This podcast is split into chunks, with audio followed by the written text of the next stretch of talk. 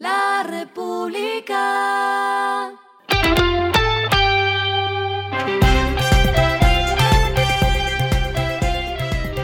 Al final de la jornada, esto es lo que debes saber sobre el comportamiento de los negocios, las finanzas y la economía. Las movidas de hoy fueron.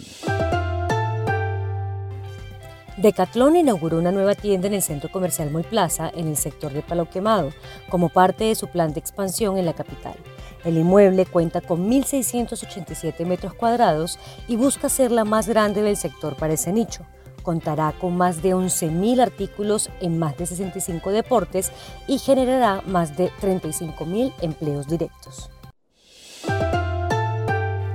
De uno se convirtió en la principal cadena de ventas al detal en Colombia, quedando por encima de Almacenes Éxito, que desde siempre ha llevado a la delantera en este escalafón, según el más reciente estudio de Mall Retail.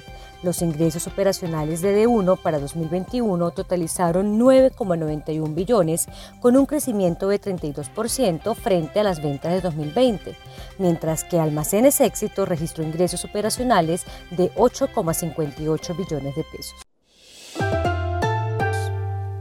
Finanzauto emitirá bonos ordinarios sostenibles por hasta 100 mil millones de pesos a través de la Bolsa de Valores de Colombia.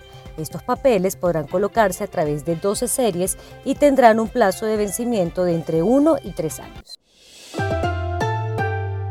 Lo que está pasando con su dinero.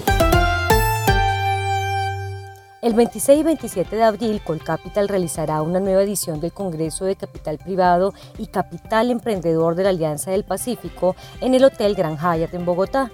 Este congreso reunirá más de 153 inversionistas, fondos de capital privado y otras empresas relacionadas con la industria de capital privado y emprendedor nacionales e internacionales con el fin de promover oportunidades de inversión en el país.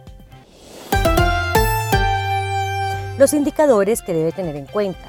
El dólar cerró en 3.736,70 pesos, bajó 7,46 pesos.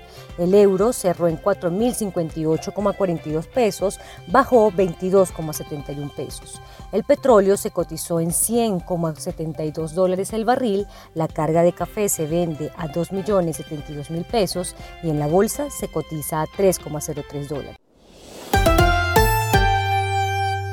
Lo clave en el día.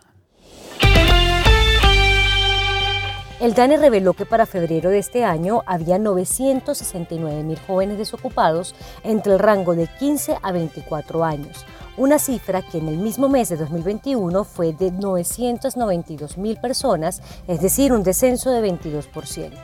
En el segundo mes del año, del total de jóvenes desocupados, 460 mil pertenecen al género masculino y 509 mil son mujeres.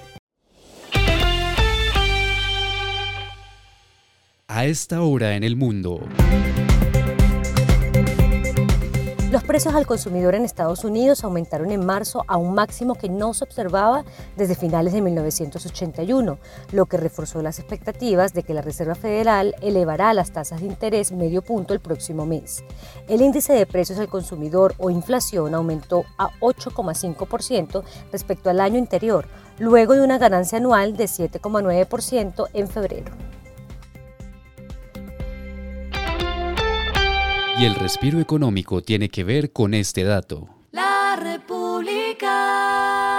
Les traigo una buena noticia a los amantes del fútbol. La FIFA lanzó un nuevo servicio de video en línea, FIFA Plus, que ofrecerá gratuitamente partidos en directo de competiciones de todo el mundo y documentales al estilo de Netflix. La nueva plataforma, financiada por los anunciantes, también incluye un archivo de todos los partidos grabados en la historia de la Copa del Mundo y de la Copa del Mundo femenino. República.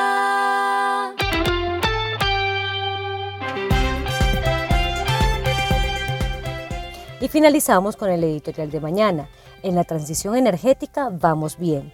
Colombia es 29 en el índice de transición energética del Foro Económico Mundial, un listado conformado por 115 países, solo Costa Rica y Uruguay lo superan en el continente. Esto fue Regresando a casa con Vanessa Pérez.